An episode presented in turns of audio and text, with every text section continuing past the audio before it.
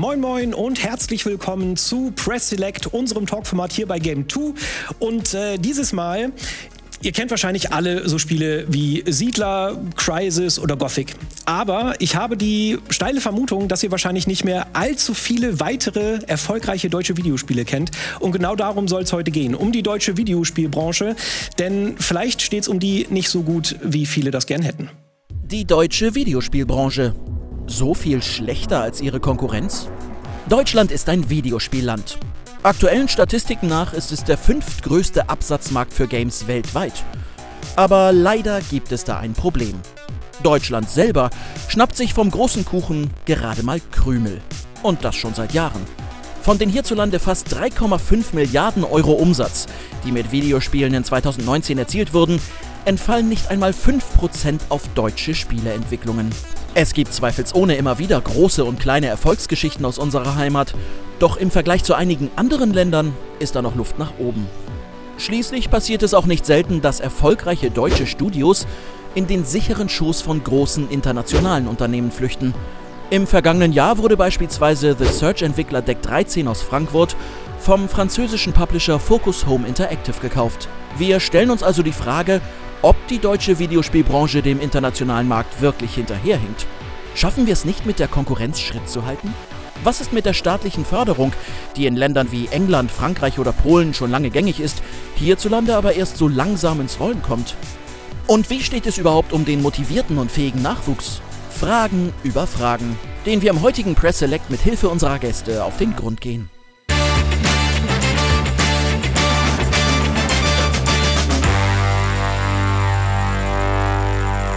Ich kann mir vorstellen, dass es unseren Gästen jetzt schon unter den Nägeln brennt bei dieser Einleitung. Aber natürlich möchte ich euch als allererstes mal unsere Gäste überhaupt in Ruhe vorstellen. Und da fangen wir am besten hier im Studio direkt an. Hier haben wir nämlich Valentina Birke.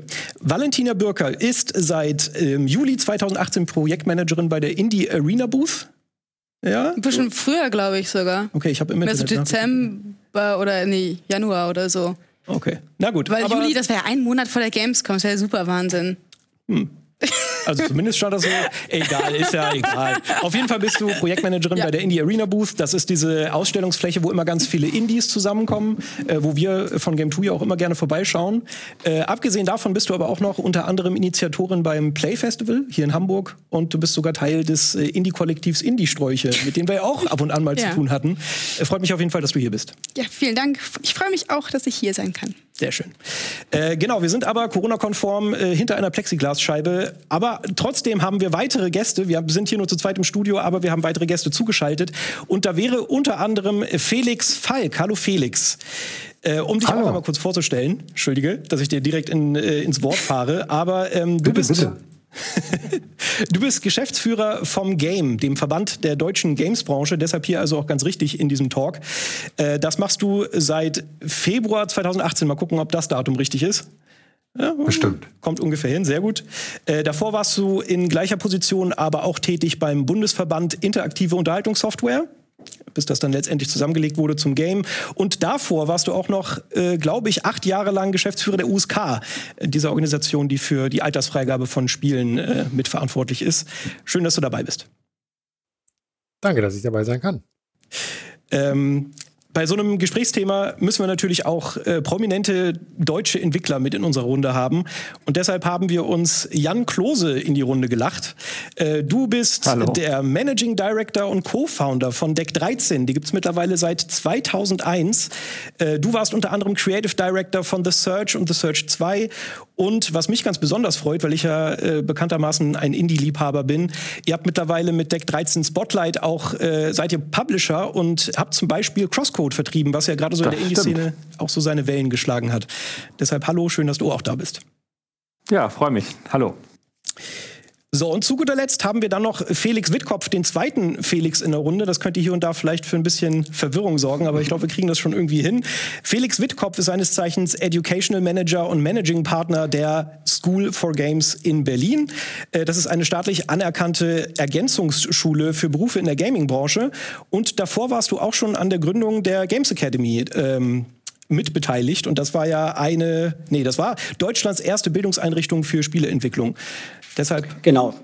Hallo, hallo, vielen Dank für die Einladung. Genau, da, das war sozusagen mein, mein erster Bezug zur Games-Branche. 20 Jahre her. Sehr schön. Auf jeden Fall haben wir damit geklärt, dass wir hier sehr kompetente Gäste am Start haben. Äh, und ja, es geht ja durchaus um ein Thema, ähm, dass man vielleicht auch ein bisschen hitziger diskutieren kann. Äh, wir wollen ja ein bisschen darüber reden, okay, warum ähm, haben deutsche Produktionen eigentlich so wenig Anteil an diesem eigentlich großen Marktvolumen ähm, an, an Videospielverkäufen und Hardware? Ähm, Genau, wo, woran liegt das? Und ich möchte jetzt eigentlich als allererstes mal so eine etwas forsche Frage in Richtung Jan stellen. Jan, könnte es vielleicht daran liegen, dass unsere Spiele vielleicht einfach qualitativ schlechter sind als die aus dem internationalen Umfeld? Ah, das kann natürlich immer sein. Und das Schlimme bei Spielen ist ja, dass es kein äh, Bewertungskriterium gibt, wo alle sagen, genau so ist es oder so ist es nicht. Ähm, wenn man aber mal ein bisschen äh, zum Beispiel auf äh, Metacritic-Zahlen guckt und guckt, was Leute zu Spielen sagen, dann findet man schon, dass eigentlich Spiele aus Deutschland nicht unbedingt jetzt schlechter bewertet werden als andere Spiele. Ähm, was eher auffällt, glaube ich, ist, wie viele Spiele kommen überhaupt aus Deutschland, wie viele Studios gibt es überhaupt in Deutschland. Und da sieht man schon ein unglaubliches Gefälle. Ähm, es, äh, ich möchte nur ein, eine kleine äh, Story dazu erzählen. Ein, ähm, ein Kollege von mir war mal auf einer asiatischen Messe und wurde ganz begeistert, als ein deutscher Entwickler da ähm, äh, willkommen geheißen und äh, hat mit einem Chinesen gesprochen, der gesagt hat, wow, wie ist das mit Entwicklerszene in Deutschland? Ist doch bestimmt riesig. Wie viele Studios habt ihr denn? Wir haben 12.000 in China. Und das ist zehn Jahre her, das Ganze. Und wenn man jetzt mal guckt, ob man auf 12.000 kommt, die man in Deutschland aufzählen kann oder auch nur ein Bruchteil davon, dann sieht man, glaube ich, schnell, vielleicht ist es einfach die Menge an Spielen, die aus Deutschland kommt. Aber ich glaube, was auch stimmt, ist, ähm, wie lange hat es gedauert, bis deutsche Spiele wirklich auch mal international äh, bekannt wurden, anerkannt wurden und wirklich auch gute Metacritic-Werte oder überhaupt internationale Testwerte bekommen haben? Das ist auch noch nicht so lange der Fall. Also da gibt es andere Länder in Europa, da gibt es Spiele, die haben das schon viel früher erreicht.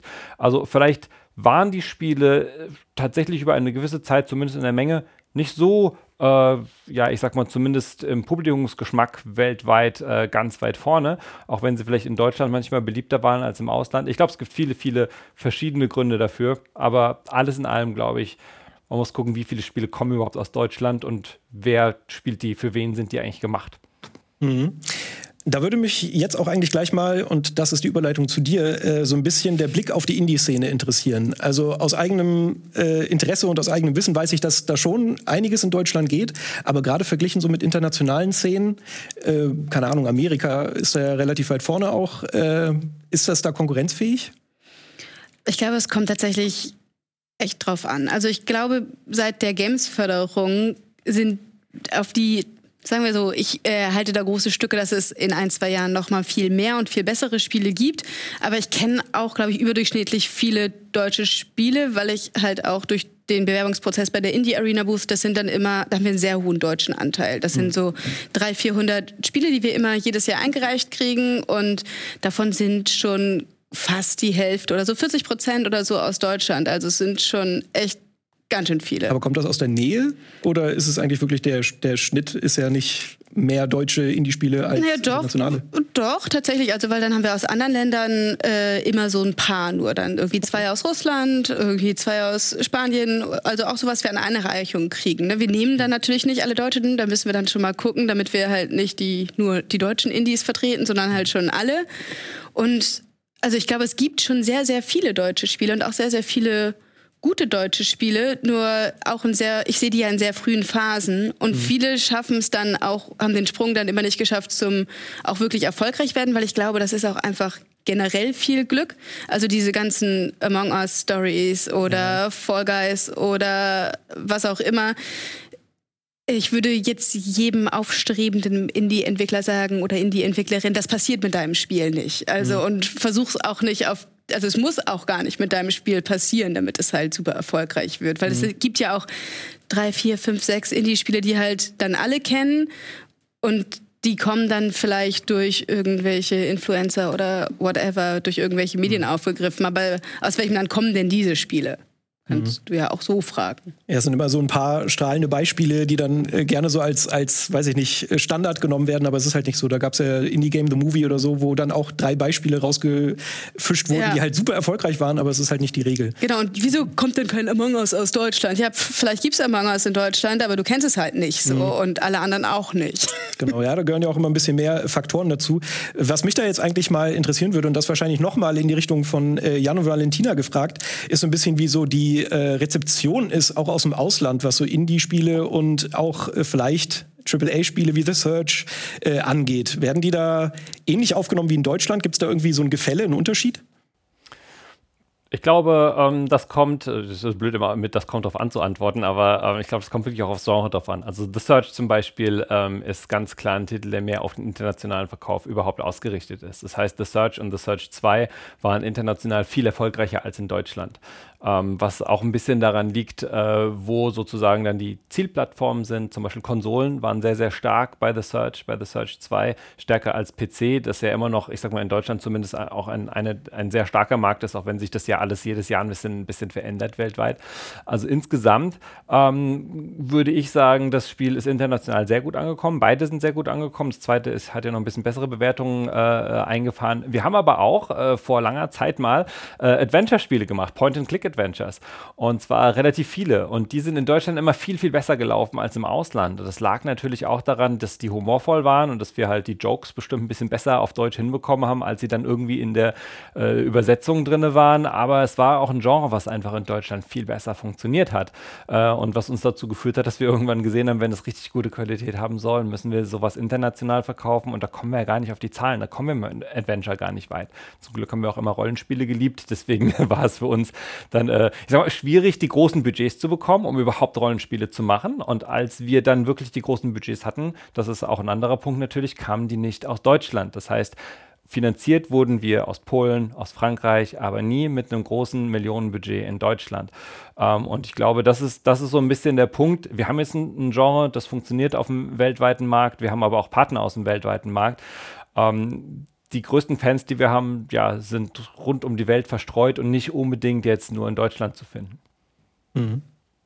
Ja, ich glaube, es gibt ja auch einige Genres, die in Deutschland halt speziell gut funktionieren. Ne? Point-and-Click-Adventure, das ist, glaube ich, das Deutschland der Nischenmarkt Nummer eins für alle anderen. Absolut. Interessieren sich halt kein Stück für Point-and-Click-Adventure. Außer Tim ähm, Schäfer, der schon auch. Außer Ron Gilbert. Ja, genau. äh, und auch so Aufbaustrategie, ne? Anno und so ist auf jeden Fall, und ich meine, Anno ist ja auch einfach echt ein Top-Spiel. Aber ehrlich gesagt, ich habe auch gar keine Marktzahlen. Aber vielleicht weiß Felix die, wie Anno so im internationalen Vergleich irgendwie abschneidet, weil das Ding ist, Anno ist auch für mich so das urdeutscheste Spiel. Mein Vater liebt mhm. das äh, auch wirklich seit schon immer, weil man kann irgendwie so hübsch Sachen aufbauen und so. Und ähm, das ist schon wirklich, ich glaube, es ist, man muss dann auch gucken, was spielen denn die Leute in Deutschland. Und das ist halt Point-and-Click-Adventure und Aufbausimulation. Hm. Schön, der Landwirtschaftssimulator auch, äh, ist auch irgendwie so das deutscheste Spiel ever ungefähr. Und die, äh, wie Jan dann sagt, es gibt da halt auch Spiele, die halt dann im internationalen Vergleich eigentlich ganz gut ankommen, aber in Deutschland kennt die halt niemand. Curious. Expedition zum Beispiel, super. Spiel von äh, Berliner Entwickler Maschinenmensch und die sind super erfolgreich, gerade im asiatischen Markt. Mhm. Aber wenn ich irgendjemand in Deutschland frage, also außerhalb der Indie-Szene, kennen die das meistens nicht. Und mhm. das ist ja auch okay, müssen ja nicht alle alles kennen, aber ich glaube, es ist so ein bisschen Bubble-Blindheit. Mhm. Äh, ich ich glaube, wenn, darf ich kurz? Ja, gerne. Ich glaube, ich, ich, muss ein bisschen widersprechen, weil ähm, in dem Moment, wo die Hälfte der Deutschen spielen, ähm, haben die natürlich deutlich mehr als nur Anno oder Siedler oder ähm, Aufbaustrategie oder Point and Click. Das ist total breit und ähm, klar ist aber auch, dass da viel zu wenige Spiele aus Deutschland selbst entwickelt ähm, wurden und da gespielt werden. Also wenn wir der fünftgrößte Markt sind, was wir gerade gehört haben im Video, ähm, aber nur fünf Prozent vom Umsatz bei deutschen Entwicklern landen, dann ist das ein klarer Hinweis darauf. Und ich glaube, das liegt nicht daran, dass die Qualität zu schlecht ist. Wir haben total kreative Entwicklerinnen und Entwickler, ganz tolle Studios, die haben, die sind genauso konkurrenzfähig, wenn es um deren kreative Leistung geht. Das Problem ist aber, dass es erst zu wenige sind, wurde schon gesagt. Zweitens aber auch, manchmal die Luft für die letzten Meter nicht reicht, weil die Finanzierungsgrundlage über Jahrzehnte so schlecht war im Vergleich zu anderen Ländern, dass sie im Zweifel das Finish nicht machen können. Die, die, die letzten Schritte, die es braucht, um so ein richtig gutes Spiel zu machen und dann noch das Marketingbudget zu haben, damit es auch bekannt wird, daran hapert es nämlich auch.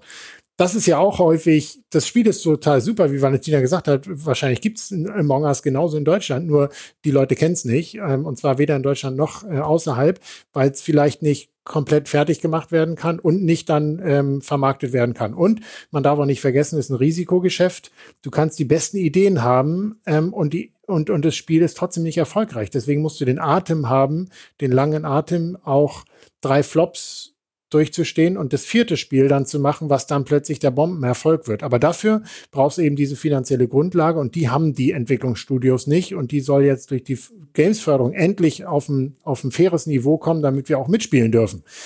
Also ganz wichtig, das liegt nicht an der Kreativität. Genau, das finde ich nämlich auch ganz interessant, gerade wenn man sich jetzt äh, das Studio von Jan anguckt, Deck 13. Äh, ihr, du hast ja schon gesagt, ihr habt mit Adventures angefangen. Und da frage ich mich halt auch immer, das ist ja wahrscheinlich auch eine Entscheidung, weil Adventures auch ein bisschen leichter zu produzieren sind. Wahrscheinlich nicht ganz so mh, mm, kostspielig wie jetzt, weiß ich nicht, ein richtig fetter AAA-Schinken wie Uncharted. Das ist halt, glaube ich, so ein Muster, das man in Deutschland auch öfter sieht, dass äh, viele Firmen so einsteigen das, das stimmt ähm, und ich glaube, da ist auch ein wichtiger Punkt, einsteigen. Äh, das haben wir halt 2004, 2005 gemacht, bis 2007, 2008 äh, und sind dann mit Venetica auf unser erstes Rollenspiel äh, umgestiegen. Ich glaube tatsächlich, wie viele Firmen gibt es denn, die sich so lange entwickeln konnten? Und äh, ich meine, das, das erste, ich sag mal, weltweit konkurrenzfähige Spiel war vermutlich Lords of the Fallen, was wir 2014, 2015 dann so, also 2014 glaube ich ist rausgekommen, äh, äh, fertiggestellt hatten. Und da sieht man schon, damit haben wir natürlich angefangen, drei Jahre vorher, 2011. Und ähm, jetzt, ich würde sagen, The Search 2 hat ein Niveau erreicht, wo man sagt, jo, das muss ich echt nicht verstecken. Äh, das hat auch echt tolle Bewertungen bekommen. Das äh, hat das erste Mal auch irgendwie diese, diese äh, Show-Nominees und sowas auf den internationalen Shows bekommen, dass die Leute wirklich auch Bock drauf hatten, das sehen wollten. Ähm, aber wie viele Studios können sich denn so lange entwickeln? Was gab es denn hier vor, was gab es denn 2005? Wie viele Studios gab es hier? Wie waren die, wie Felix gesagt hat, finanziell ausgestattet? Das war ja, da war ein, also wir hatten ja nichts, jetzt mal ganz blöd gesagt, wir hatten wirklich kein Geld, keine Publisher, keine Infrastruktur, wir hatten niemand, jetzt, äh, wir haben jetzt äh, äh, Spieleakademien, wir haben, wir haben Schulen, wo Leute hingehen, ausgebildet werden. In Deutschland gab es ja alles nicht. Ja, da gab es irgendwie drei Leute, die bei der ersten Games Academy dabei waren und gesagt haben, ja, ich weiß, wie man Spiele entwickelt, ich habe das mal äh, ein halbes Jahr gehört irgendwo. Das war natürlich Quatsch. Mhm. Das, das, Fiese ist ja auch, du hast, du hast ähm, Ausbildungs-, also du hast Hochschulen, du hast Ausbildungseinrichtungen und ganz viele Leute, also unser, unser Ausbildungsstand ist eigentlich super. Und dann machen die Leute am Ende ihres Studiums, sagen wir, wir entwickeln jetzt eine Idee, die wir da gemacht haben, entwickeln wir weiter, nehmen wir das, mussten sie irgendwie das Geld von Oma borgen oder sich selber verschulden. Und wenn das dann nicht gleich der Hit war, dann sind, ähm, haben die Leute vielleicht gesagt, okay, dann gehe ich lieber zu SAP, da kriege ich mein reguläres irgendwie Monatsgehalt, weil ein zweites Spiel, wovon soll ich denn das jetzt finanzieren? So, und das heißt nicht, dass die nicht den dritten, das dritte Spiel dann der Mega-Hit gewesen wäre, sondern nur, dass die Luft nicht gereicht hat. Und das müssen wir ändern. Mhm. Äh, weil wir jetzt gerade schon so ein bisschen auf das Thema Ausbildung und so gekommen äh, sind, will ich doch gleich mal äh, Felix Wittkopf mit reinnehmen in das ganze Gespräch. Ähm, wie ist es denn? Wie steht es denn um die, die Ausbildungsmöglichkeiten in Deutschland? Und vor allen Dingen, ähm, wenn du jetzt mit deinen Schülern redest, was sagst du denn, wie die sich verhalten sollen? Ist es so, dass es sich wirklich lohnt, in Deutschland zu bleiben als angehender Entwickler?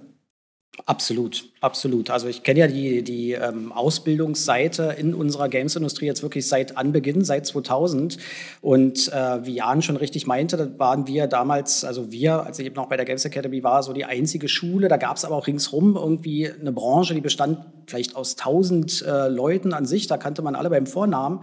Ähm, und ähm, da war das halt alles deutlich kleiner. Das ist mit dem Wachsen der Industrie, ist auch das, äh, die Ausbildungslandschaft extrem gewachsen in den letzten, sagen wir mal, 15 Jahren oder 10 Jahren so richtig schubhaft und äh, dass eben viele Universitäten, Hochschulen mit auf den Zug aufgesprungen sind, irgendwie im Medienbereich spezielle Games, Studiengänge geschaffen haben oder eben wie wir. Wir sind äh, eher so eine Art Berufsfachschule, bilden halt richtig staatlich anerkannte äh, Berufs im Games-Bereich aus in, in drei Segmenten ähm, und ähm, da ist halt auch ein richtig, uns würde es ja nicht geben, wenn nicht Bedarf da wäre. Uns gibt es jetzt in diesem Jahr zehn Jahre.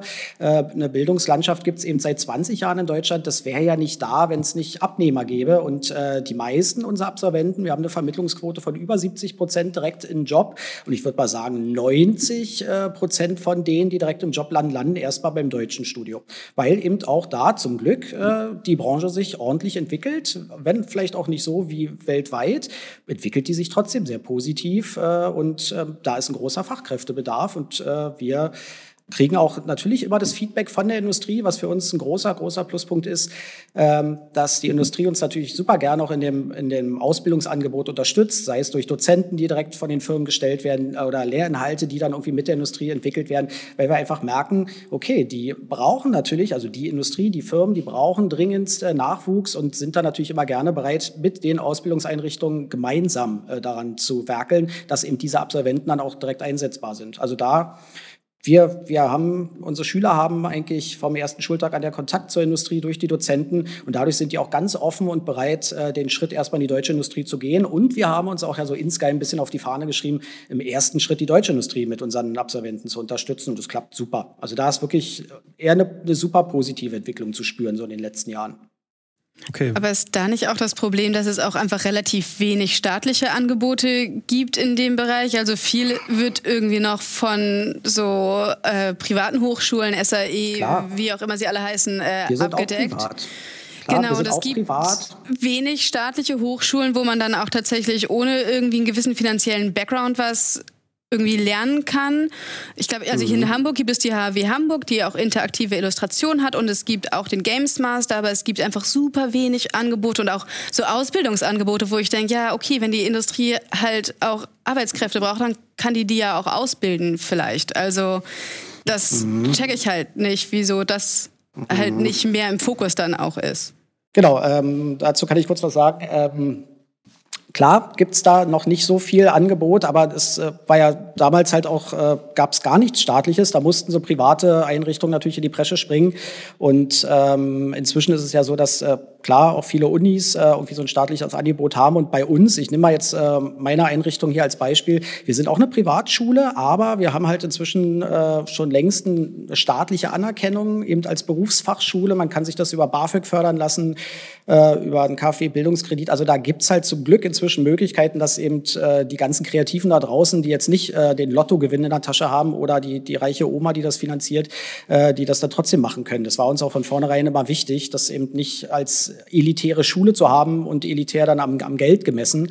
Äh, das äh, war uns immer ganz, ganz wichtig. Aber klar, natürlich noch mehr Angebot, mehr staatliche Angebote ist immer besser, um eben noch mehr die Möglichkeit zu geben, in diese Branche reinzurutschen. Und da gibt es schon einige, die, die staatlich ähm, sich entwickeln. Da entsteht auch immer mehr. Und ich glaube, das ist auch total wichtig jetzt mit der Games-Förderung, die, die gestartet ist, dass ja ein totaler Fachkräftebedarf auch in den nächsten Jahren entstehen wird. Und dem muss man natürlich begegnen mit möglichst viel Angebot auf mehreren Ebenen. Entweder bei, also einerseits bei denen, die ähm, als Junior einsteigen, weil sie frisch ausgebildet sind, aber natürlich auch die erfahrenen Kräfte, die wir dann aus dem Ausland anwerben müssen. Also haben wir eine riesen Aufgabe, ähm, weil das Geld ist jetzt nur die Grundlage, damit es losgehen kann und da müssen wir auch eine ganze Menge noch tun, damit der Rest dann auch passt. Mhm. Das war eh so ein bisschen meine Frage. Äh, ich habe mich jetzt in den letzten Tagen immer so ein bisschen schlau gehört und schlau gelesen. Und was man relativ oft hört, ist, dass wir einen Fachkräftemangel haben. Also, dass der Nachwuchs wohl sehr vielversprechend ist, aber dass es hier und da so ein bisschen an Fachkräften mängelt. Äh, mangelt. Und äh, da wollte ich vielleicht mal in Richtung äh, von Jan fragen, wie sieht denn das bei euch aus? Ihr habt wahrscheinlich auch äh, sehr viele internationale Talente euch äh, ins Studio geholt, oder? Ja, auf jeden Fall. Also unser Team ist, äh, ich weiß gar nicht zu wie viel Prozent äh, Deutsch und äh, Leute äh, aus äh, anderen Ländern. Aber ja, wir haben ein absolut internationales Team und wir suchen einfach immer weltweit. Äh, das, du kriegst viele, viele Leute, gerade junge Leute, kriegst du wirklich inzwischen toll aus Deutschland. Also Leute, die eben frisch vom, von der Akademie kommen, um es jetzt mal ganz äh, äh, global zu sagen. Das ist hervorragend. Das hat sich auch vom Niveau her unglaublich äh, gesteigert in den letzten Jahren, sodass wir wirklich was damit anfangen können. Sagen, okay, die Leute haben eine tolle Ausbildung, wissen, wovon sie reden. Ähm, allerdings, äh, wir brauchen ja wirklich auch Leute, die äh, Dinge können, die man so einfach in der Praxis gemacht haben muss. Also ich sag mal, wir nehmen jetzt mal ein Action-Rollenspiel wie The Search und jetzt muss da einer Quests für bauen. Äh, das kann niemand, auch wenn es sich immer so schön anhört, der halt direkt von der Uni kommt, sondern das kann jemand, der für ein anderes Action-Rollenspiel schon mal Quests gebaut hat und am besten schon zwei, drei, vier Jahre lang und am besten an einem Projekt, was auch gut gelaufen ist. Und so Leute suchen wir dann natürlich. Und das heißt, da sehen wir schon, haben wir im Gespräch gehabt, wie viele Leute gibt es denn in solchen Unternehmen überhaupt in Deutschland? Und wenn es die gibt, haben wir so wenige Unternehmen, die wollen natürlich genau diese Leute nicht unbedingt loswerden, weil sie sie unbedingt brauchen. Weltweit gesehen natürlich Action-Rollenspiele, Quests entwickeln, das sind Tausende von Leuten, die man da finden kann. Die sind natürlich auch meistens äh, irgendwo gebunden, ähm, aber äh, einige eben auch nicht. Und ähm, da schaut man dann eben, wie man kriegen kann. Das macht nur Sinn für uns, dann wirklich weltweit zu schauen. Ähm, und ähm, dadurch haben wir jetzt wirklich ein total internationales Team aufgebaut. Wir sprechen Englisch hier ähm, in unseren Meetings, es sei denn, es sind nur Deutsche da, das ist uns dann doch zu albern, Englisch zu quatschen. Aber ähm, ansonsten ist es wirklich so, ja, wir suchen die überall, aber inzwischen finden wir sie auch. Aber das muss man natürlich auch dazu sagen. Wenn jetzt jemand sagt, ähm, hey, willst du in ein Studio nach London kommen, dann sagen viele Leute, ja, yeah, geil. Wenn du sagst, hey, willst du in ein Studio in Deutschland, in Frankfurt am Main kommen, dann sagen die Leute, ist das dort da, wo der Flughafen ist, oder sie sagen, äh, weiß nicht, warum soll ich da hin? Und das heißt, du brauchst natürlich dann noch viel mehr Anreize, um überhaupt die Leute äh, herzukriegen. Und dadurch ist natürlich auch wieder einfach die Menge an Leuten, die du kriegst, etwas geringer. Und wenn du wirklich super Leute haben willst, ja, dann musst du es vielleicht irgendwie anders kompensieren. Musst du halt vielleicht ein bisschen mehr Geld dann dafür zahlen, dass du jemanden bekommst. Und das schlägt wieder aufs Budget. Wie viele hast du dann oder wie viel Zeit hast du, um dein Spiel zu entwickeln? Mhm. Und übrigens, weil jetzt hier wahrscheinlich auch viele zugucken, die jetzt nicht unbedingt eine Ausbildung gemacht haben in dem Bereich, gibt auch viele Quereinsteiger. Also muss ich hier gleich einen Werbeauftrag mit loslassen. Ähm, wer Lust hat, in die Games-Industrie reinzugehen, ähm, informiert euch und äh, macht mit, macht Bock und es werden Leute gebraucht. Auf jeden Fall. Ja, sehr gut. Aber da will ich trotzdem gleich mal bei Jan nochmal nachhaken. Äh, oder vielleicht auch bei dir, Felix. Ähm, ist denn der deutsche Standort mittlerweile attraktiv für vielleicht auch Leute aus dem Ausland, aber einfach auch generell? Also ist es etwas, wo, wo man heute guten Gewissens jemandem sagen kann, ey, ja, macht diese Ausbildung, ja, werdet Spieleentwickler oder Entwicklerin? Ja und nein. nein, also es, ich meine, äh, ich habe mal eine ganz, ganz, ganz gute Aussage gehört und ich glaube, die stimmt auch. Äh, wenn ich als, als Jobsuchender irgendwo hingehe, Jobsuchende, Jobsuchende, dann ähm, will ich ein gutes Umfeld haben. Ich will einen Hub. Ich will nicht einen Entwickler. Wenn mir jemand sagt, da ist ein Entwickler im Schwarzwald, da kannst du hinziehen mit äh, Frauen und Kindern. Und ich sage, um Gottes Willen, was ist das und was ist, wenn es mir da nach drei Monaten nicht gefällt? Äh, dann sitze ich in Deutschland fest oder was und kann dann Holzfäller werden. Das heißt, äh, wenn ich jemanden zum Beispiel nach Frankfurt holen will, dann ist es gut, wenn er weiß, okay, da ist Deck 13, aber da ist auch Crytek, da ist auch It Software, da ist auch äh, äh, Cloud Imperium oder Foundry 42, da sind andere Unternehmen, da ist Nintendo und so weiter. Da brauche ich eine ganze Menge an anderen Unternehmen. Am besten weiß ich noch, oh, da gibt es auch noch Startups und Indies, da ist eine Gründerszene und so weiter.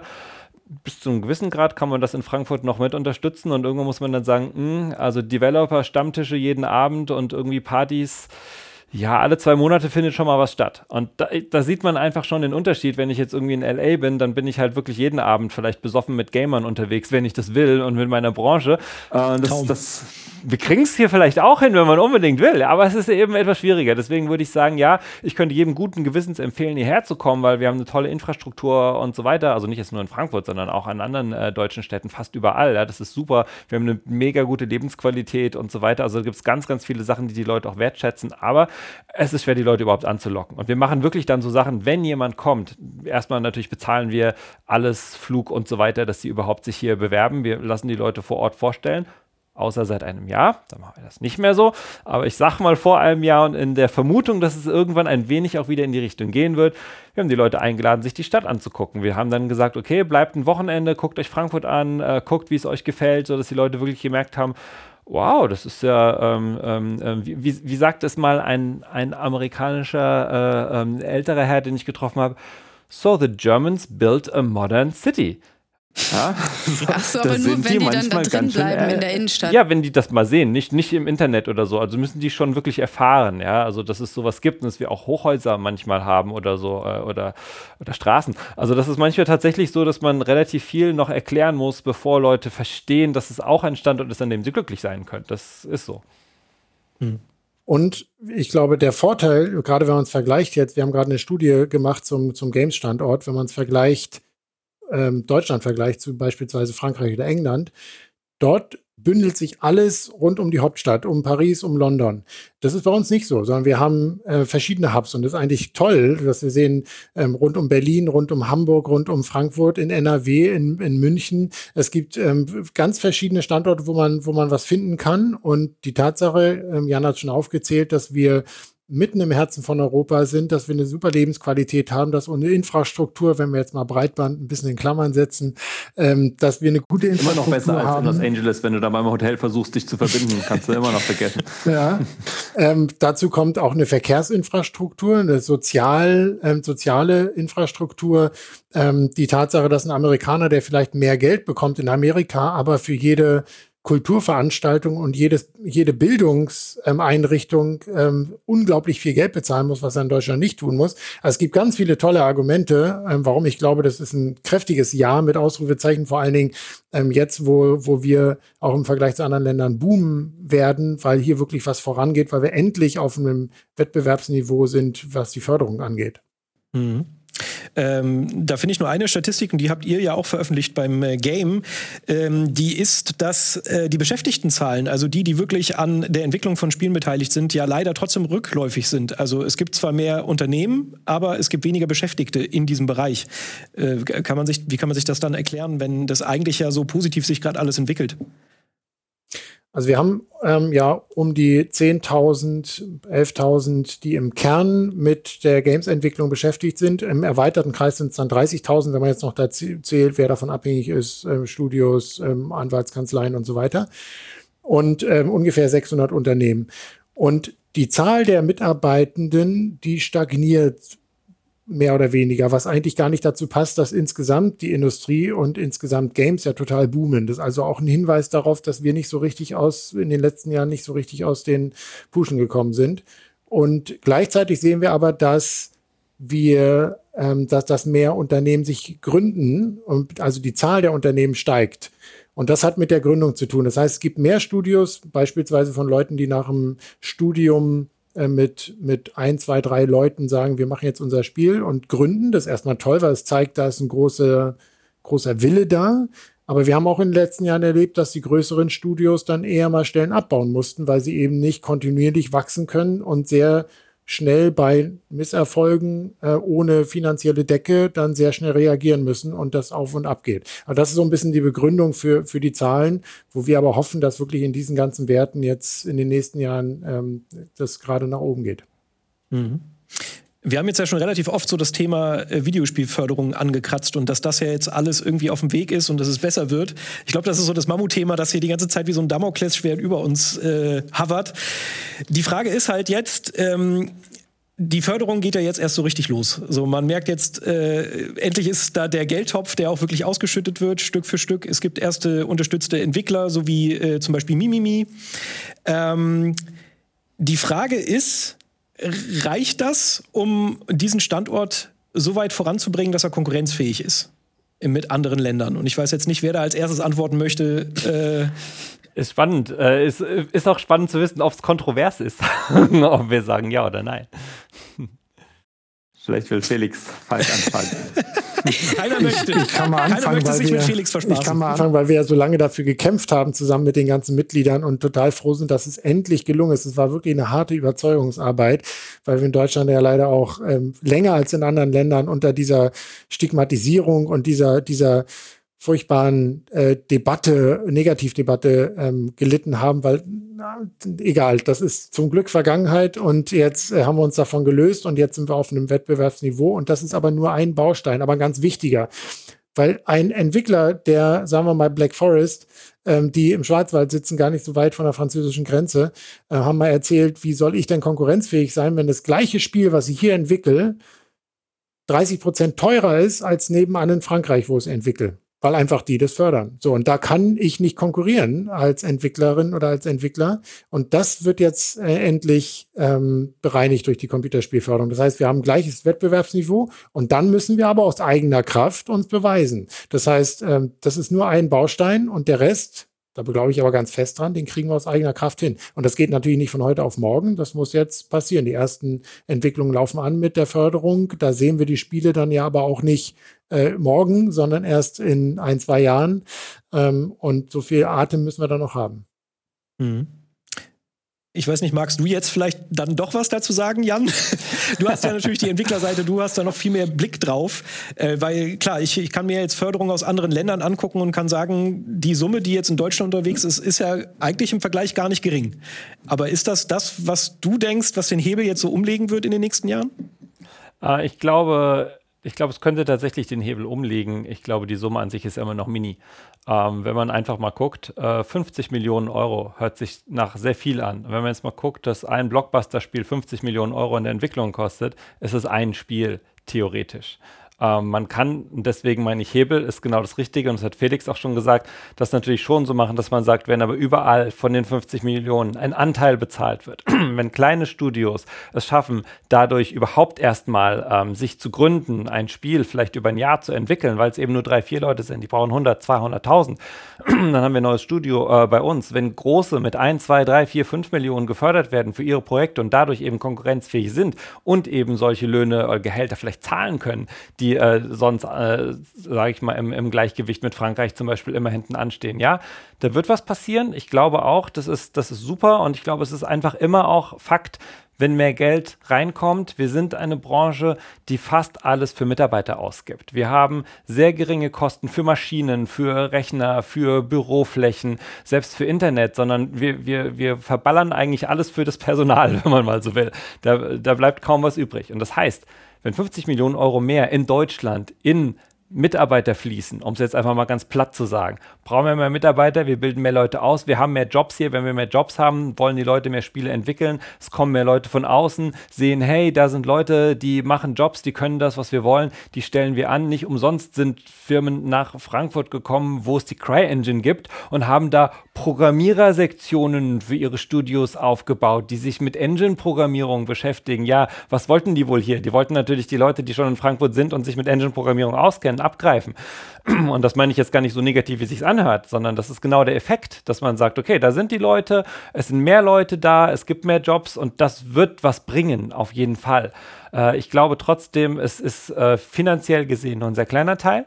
Ähm, einfach, wenn man sich anguckt, was in anderen Ländern umgesetzt wird in der Entwicklung, was reinkommt. Ähm, und ich glaube tatsächlich ist es immer noch so, dass es, ja, die Basis ist, die eine, ein, ein, ich sag mal, eine Regierung, eine Gesellschaft, die man, die man aufbauen kann für sowas. Das heißt, wenn man wirklich äh, einen Standort fördern will oder was aufbauen will, äh, dann gucken wir in Deutschland mal, was mit der Automobilindustrie passiert. Dann gucken wir mal in Kanada, wie da Spiele gefördert werden. Und wie da aus dem Nichts, aus dem Boden gestampft wurde, eine der größten Spieleindustrien. Und zwar fast nur mit Förderung. Also da mag mir Felix mit etwas mehr Insiderwissen vielleicht ein wenig widersprechen bei der einen oder anderen Stelle, was da auch passiert ist. Aber generell, ähm, die haben einfach ähm, das Heft in die Hand genommen. Die haben die Industrie zu sich geholt. Und zwar indem sie sie massiv gefördert haben und immer noch fördern.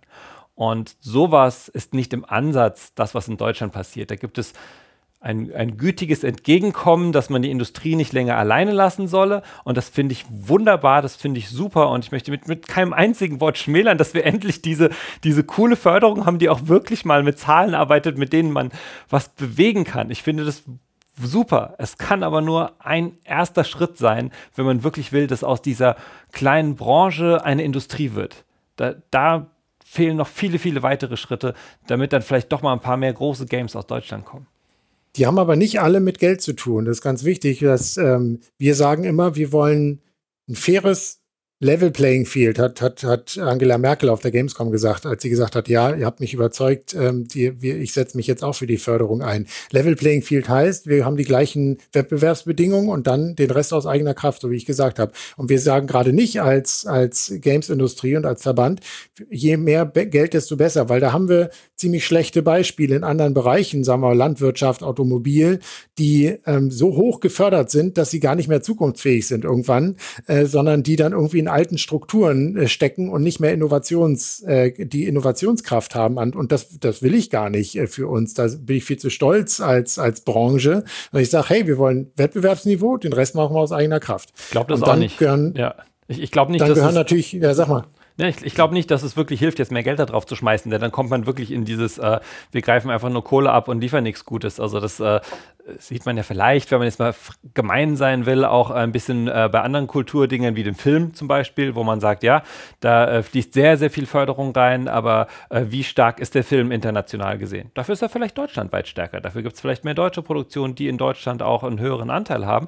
Aber im Grunde genommen ähm, ist es leicht im Film, also leicht, ich sag mal, wenn man, wenn man etabliert ist, ein paar Millionen immer mal wieder zu bekommen. Das heißt aber nicht, dass dadurch jetzt die Filmindustrie international äh, extrem äh, erfolgreich geworden ist. Auch wenn man sagen muss, dass sich da in den letzten Jahren auch was getan hat. Also ich möchte jetzt nicht den deutschen Film komplett jetzt irgendwie äh, Merk schon, du schlägst um dich. Äh, ja, ja, ja, alle kriegen was ab.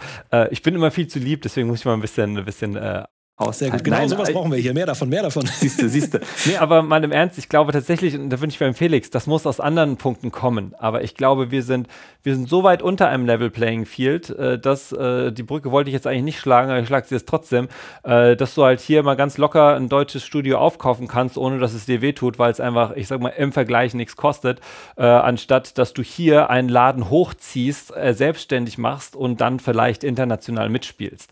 Also da merkt man auch einfach, was die Realität dann ist. Und wenn man guckt, und das ist, glaube ich, noch ein Punkt, der ist echt wichtig, wie viel Geld aktuell im Games-Markt unterwegs ist, auch gerade was Einkäufe angeht, aber auch was wirklich Umsätze angeht, ähm, dann sind wir hier halt ein kleiner Klecks auf der Landkarte und ähm, um das aufzubauen, das würde weitere Jahrzehnte dauern, wenn wir alles sozusagen nur mit eigener Power und äh, Homegrown äh, hier hinbekommen wollen. Äh, da, das, also, das wäre das wär eine ganz schöne Sache. Ich will, da, ich will da gleich mal hinterher, aber zwischendurch will ich noch einmal Valentina fragen, weil du bist ja jetzt hier repräsentativ für alle Indies. Alle. Nein, aber hast du schon von, von äh, weiß ich nicht, befreundeten Indie, Indies oder Indie-Studios gehört, die auch schon Förderung beantragt haben und hier und da alle. was bekommen haben? Alle. Alle, alle haben es beantragt, auf jeden Fall. Ähm, ja, so Anträge sind natürlich, also da gab es ja auch ein paar kleine, kleinere Startschwierigkeiten, das ist ja jetzt auch äh, kein Geheimnis. Und ich selber habe ja auch zum Beispiel so, schon mal so Anträge für äh, Creative Europe gemacht und so. Das ist auch einfach immer kein Spaß, so ein Antrag. Und wenn das dann auch noch Behördendeutsch ist, ist das noch ja, schlimmer als Behördenenglisch, kann ich spoilern. Ähm, das ist natürlich auch schwierig. Und ich glaube, dass die da jetzt aber auch auf einem guten Weg sind, das so ein bisschen zu verbessern. Mhm. Ich glaube, es kommt halt auch darauf an, was halt ausgewählt wird für eine Förderung. So, ne? Mhm. Ich fand jetzt die, die ersten, die ich so gesehen habe, fand ich echt auf jeden Fall eine ganz, ganz gute Auswahl. Ähm, und ich glaube, aber ich wollte noch mal die ganze, es wird immer über diese Bundesförderung gesprochen, dass auch diese lokalen Förderungen halt super wichtig sind. Also wir haben, also NRW hat das schon seit immer und auch am besten von allen, muss man einfach mal sagen. Die haben eine mhm. richtig gute gute Games-Förderung und das sieht man auch einfach an NRW, an, dass das tatsächlich schon für mich einer der, der Deutschland-Hubs ist, so an mhm. Indie-Entwicklung. Und da kommen halt auch gute kreative Spiele her. In Hamburg hatten wir ganz lange eine sehr traurige Durststrecke. Es gab mal eine, wir waren die ersten in Hamburg, die eine Förderung hatten. Dann waren wir aber auch ganz lange, dann hatten wir die aber nicht mehr. Und jetzt mhm. gibt es die seit zwei Jahren wieder so Prototypenförderung. Und ich glaube, dass diese, die wirklich so ganz klein ansetzen, auch nochmal super wichtig sind, gerade für die Leute, die aus der Uni kommen und die halt nicht Bock haben, bei irgendeinem Free-to-Play-Browser-Menschen ein Acid-Bienchen zu sein, sondern vielleicht ihre eigenen Ideen umzusetzen. Und ich glaube, das ist halt was, sowas kann halt lokal eine Standortförderung re relativ gut abbilden.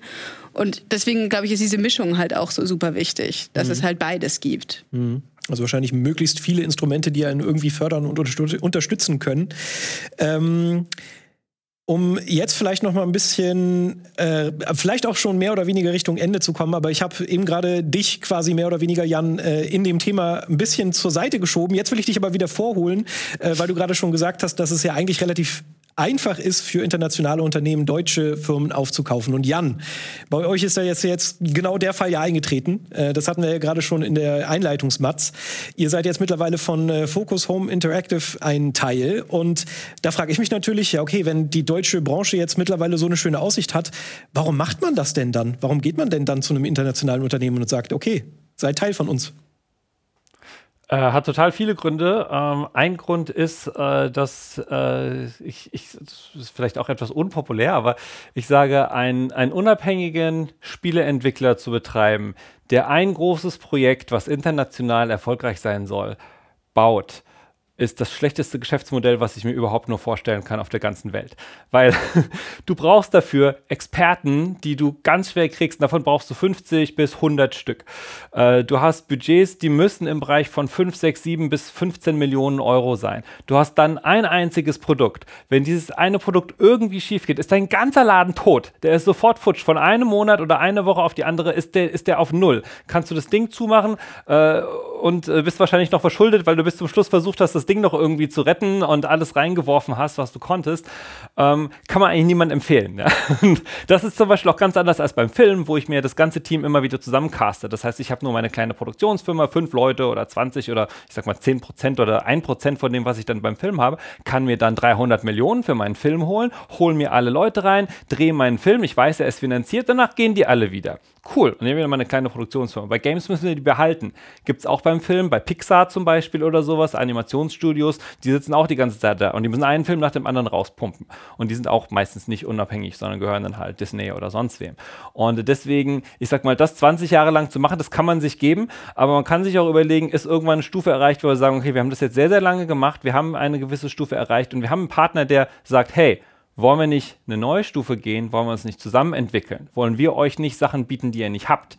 Also das heißt, das ist ja, ich bin ja immer noch hier, sonst wäre ja weg. Sonst hätte ich ja gesagt, okay, wir haben verkauft, wir gehen. Aber die Idee ist ja, wir haben verkauft und bauen was auf. Wir haben einen Partner, der wirklich sagt, wir haben eben nicht das Risiko. Wir haben nicht nur einen Titel, wir haben 20, 30 Titel im Jahr oder wie viele auch immer.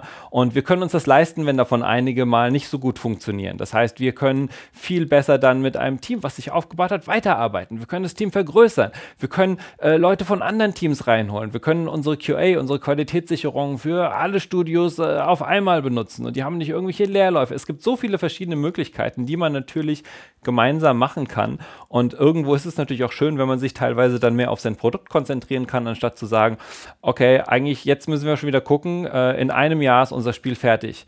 Wir müssen jetzt was unterschreiben, sonst haben wir die Gefahr, dass das ganze Team futsch ist. In einem Jahr, das heißt das letzte Jahr im Spiel, das Jahr, wo man alles entwickeln muss, wo das geil werden muss. Wir haben gerade Cyberpunk gesehen, ja. Die haben sich alle den Hintern aufgerissen, um dieses Spiel gut zu machen. In der gleichen Zeit müssen die überlegen, wie ihre Zukunft weitergeht. Ja, das ist natürlich ein wahnsinniger Druck auch. Wenn man das alles ein bisschen mehr ausbalancieren kann, dann freut man sich manchmal sehr und kann vielleicht sogar noch mehr erreichen, was vor allem jetzt wirklich die Games angeht, was wirklich das angeht, was man ja am liebsten macht, nämlich ein, ein tolles Spiel, was den Leuten gefällt und was eben auch nicht auseinanderputzelt, wenn es dann released wird, sondern vielleicht auch eine richtig schöne Qualität hat. Mhm. Und ich finde ja, ich hake mal kurz ein, ich finde ja auch, dass äh, so die Entwicklung der letzten Monate, äh, fast schon Wochen, so die Verkäufe, Anteile oder komplette Verkäufe von deutschen Studios ja auch ein, ein Qualitätsmerkmal anscheinend ist. Also es scheint ja inzwischen halt auch davon abgesehen, dass Ja noch recht hat, dass wir deutsche Studios noch nicht so teuer sind, noch ein Schnäppchen auf dem Markt. Aber ja, das ist ja, zeigt ja, dass wir qualitativ auf dem Niveau sind, dass man uns, also unsere deutschen Studios gerne kauft oder sich gerne beteiligt. Das finde ich ist ja auch ein echt Absolut. positives Signal. Ich freue mich immer, wenn ich so eine News lese, jetzt irgendwie Limbic Entertainment, äh, Anteile, äh, Stefan Winter, der da äh, federführend halt auch verantwortlich ist seit Jahrzehnten eigentlich in der Firma. Da freue ich mich und äh, ist für mich ein gutes Signal, dass wir eben über die Grenzen hinaus gesehen werden und äh, Interesse wecken bei so großen Publishern oder Investoren. Äh, das ist ja auch eine Art Förderung. Wenn du eben wie Jan sagt, einfach jemand gewinnst, der dich unterstützt, der Partner sein will und Geld mit reinschießt, das ist ja auch eine Förderung, die dich eben äh, die nächste Stufe, Jan hat es ja gesagt, so dass man die nächste Stufe mal zünden kann, äh, ist ja auch eine Möglichkeit, dadurch einfach mal diesen Schritt gehen zu können, den man aus eigener eigener Kraft wahrscheinlich nie schaffen würde oder mit einem großen Risiko nur schaffen äh, würde. Das, das Blöde in Deutschland ist nur, dass während wir eine Situation haben, wo in der globalen Games-Industrie immer überall gekauft, sich beteiligt, verkauft wird, das ist, das ist ganz normal, das passiert überall. Das Problem ist nur, dass wir in Deutschland keine Unternehmen haben, die so groß sind, dass die diejenigen sind, die kaufen. Genau. Das heißt, ähm, uns fehlt im Ökosystem ja. ein ganz wichtiger mhm. Teil. Absolut. Wir haben ganz viele ähm, Indies und kleine Studios. Wir haben ein paar etablierte größere Studios, die aber, wie Jan schon gesagt hat, ganz schön lange das Risiko auf eigenen Schultern tragen mussten und dem man es jetzt auch wirklich nicht vorwerfen kann, wenn die sagen, ey, ich habe irgendwann auch keine Lust, dieses Risiko zu tragen. Oder es ist strategisch, für, um den nächsten Schritt zu erreichen, für mich total wichtig, mit einem anderen äh, enger zusammenzuarbeiten. Aber die großen AAA-Studios, die wichtig sind für ein Ökosystem, die fehlen uns. Wir sind kleinständisch als Branche und wir haben nicht die großen Unternehmen, die Beteiligung haben. Wir haben keine börsennotierten Unternehmen. Wir haben also die richtig großen Flaggschiffe, die in Schweden, in, in, äh, in, in China mit Tencent, die, die es auf der Welt überall gibt, die fehlen in Deutschland. Es fehlt dummerweise das, das Kapital, was, es fehlen ja. die Investoren, es fehlen die Leute, die sagen, ich habe viel Geld, ich habe Milliarden, ich gebe jetzt mhm. ein paar hundert Millionen für Games aus, ich investiere in Games. Und die hast du in Frankreich zum Beispiel. Da hast du genau diese Leute, die das machen. Das ist keine deutsche Kultur.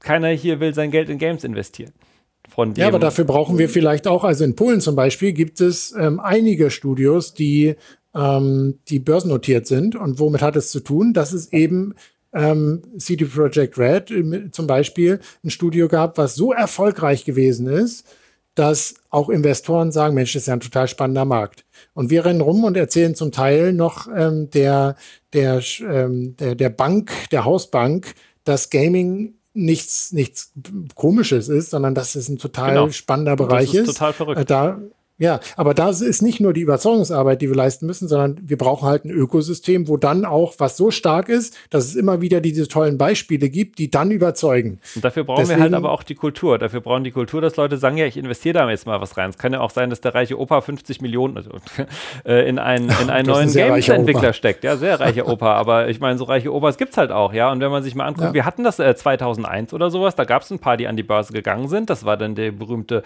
Dotcom-Blase, ja, da, da, da kamen die ersten Games, da gab es äh, wirklich viel Investitionen.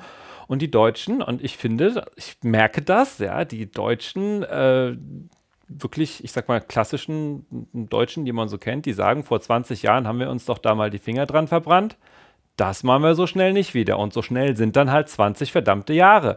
Das, das habe ich in so vielen Gesprächen persönlich erlebt. Ja? Das heißt, die Deutschen sind unglaublich konservativ, was das Geld ausgeben angeht. Also gerade diejenigen, die halt über finanzielle Mittel verfügen. Ja? Da wird zehn Jahre, nachdem irgendwer anders überhaupt äh, das angefangen hat, wird mal drauf geguckt, dann noch sehr, sehr skeptisch. Und zehn Jahre später sagt man, na klar, hey, Digitalisierung, eine tolle Idee, ja, ähm, finde ich jetzt auch gut, ja, aber das, die anderen waren vor 20 Jahren da und haben irgendwie äh, das angefangen. Und das, solange wir das nicht überwinden, das hat ja nicht nur mit Games zu tun, ich glaube, das ist wirklich eine kulturelle Sache, äh, solange stehen wir da auf einem ziemlich verlorenen Posten, was das angeht.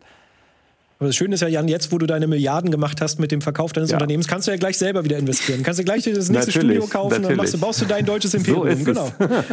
Das sollte Bin das schon dabei. Sein. Gut, ich würde sagen, wir steuern mal so Richtung Ende zu. Ich weiß nicht, gibt es Dinge, so Milestones, irgendwas, was ihr euch von der deutschen äh, Videospielszene in den nächsten Jahren denn wünscht? Irgendwas, wo ihr sagen würdet, okay, jetzt haben wir es geschafft. Irgendwas, was unbedingt erreicht werden äh, sollte oder was ihr erreichen wollt? Stille.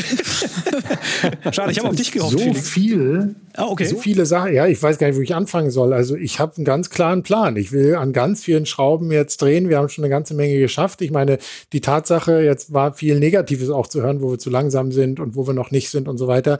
Ähm, ich weiß noch, als ich habe schon gesagt, als Angela Merkel auf der Gamescom war, das war, das war auch kulturell ein Signal, wo mich ähm, die ganzen Verbände und viele äh, äh, Partner aus dem Ausland und aus allen Ländern angerufen haben, gesagt, wow, das war mal ein Statement, ja.